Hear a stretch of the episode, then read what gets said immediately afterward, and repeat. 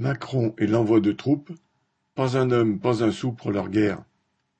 Macron n'aime rien tant que les sommets internationaux, surtout quand il les organise et qu'il peut y parader. Il a donc saisi l'occasion des deux ans de guerre en Ukraine pour réunir à l'Élysée les chefs d'État et de gouvernement de vingt-sept pays en se présentant comme chef de guerre. Biden peinant à faire voter au Congrès le déblocage de cinquante milliards d'aides militaires à l'Ukraine, Washington pousse l'Union européenne, UE, à augmenter la sienne. D'autant plus que le président ukrainien Zelensky ne se fait pas faute de reprocher à l'UO ainsi qu'à ses principaux membres, l'Allemagne et la France, d'avoir affaibli la capacité combattante de son armée en ne lui ayant livré que le tiers du million d'obus promis. C'est sans doute un engagement imprudent, a concédé Macron, mais cela va changer.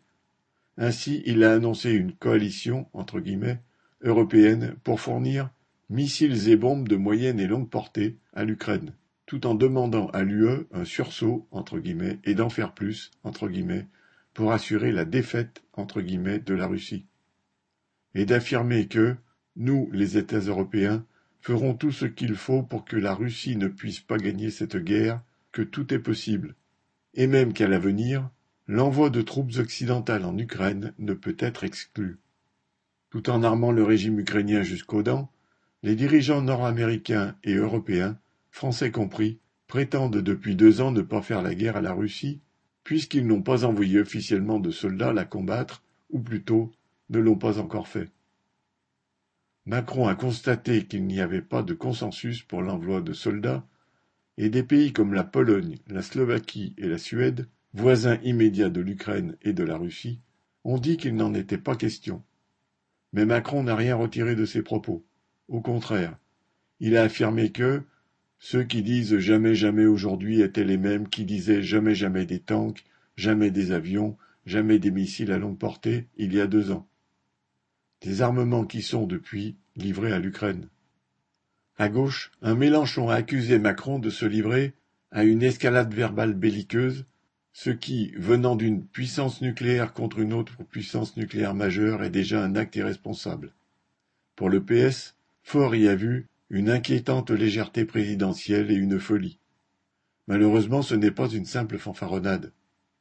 Que Macron parle d'envoyer des troupes en Ukraine n'est, de sa part, pas moins inquiétant que quand il y a quelques mois, il répétait qu'il fallait mettre l'économie en ordre de bataille, se préparer à des affrontements majeurs, entendre une guerre généralisée.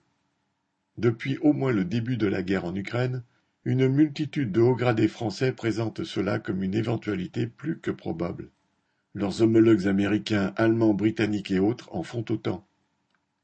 Les États, à commencer par les plus développés, les plus riches, ceux dont la bourgeoisie domine le monde en écrasant les peuples, ont d'ailleurs explosé leurs dépenses d'armement depuis cinq ans et lancé d'agressifs programmes de recrutement pour leurs armées, dans les médias, les écoles, etc. Récemment, un des plus hauts gradés américains, l'amiral Charles Richard, a aussi déclaré qu'il fallait se préparer à une grande guerre avec la Chine et que la crise en Ukraine n'était qu'un échauffement. Qu'ils le disent ouvertement, à mi-mot, ou qu'ils préfèrent le masquer sous des mots doucereux, les dirigeants du monde impérialiste et les hommes politiques de la bourgeoisie se préparent à une nouvelle guerre mondiale et veulent conditionner leur peuple dans ce sens. Ce n'est pas de la légèreté, entre guillemets, c'est très consciemment que les dirigeants civils et militaires veulent préparer les populations à la guerre et accepter d'y mourir. Il faut refuser cet engrenage où les entraîne un système économique de plus en plus fou et des dirigeants dont la politique est à son image. Pierre Lafitte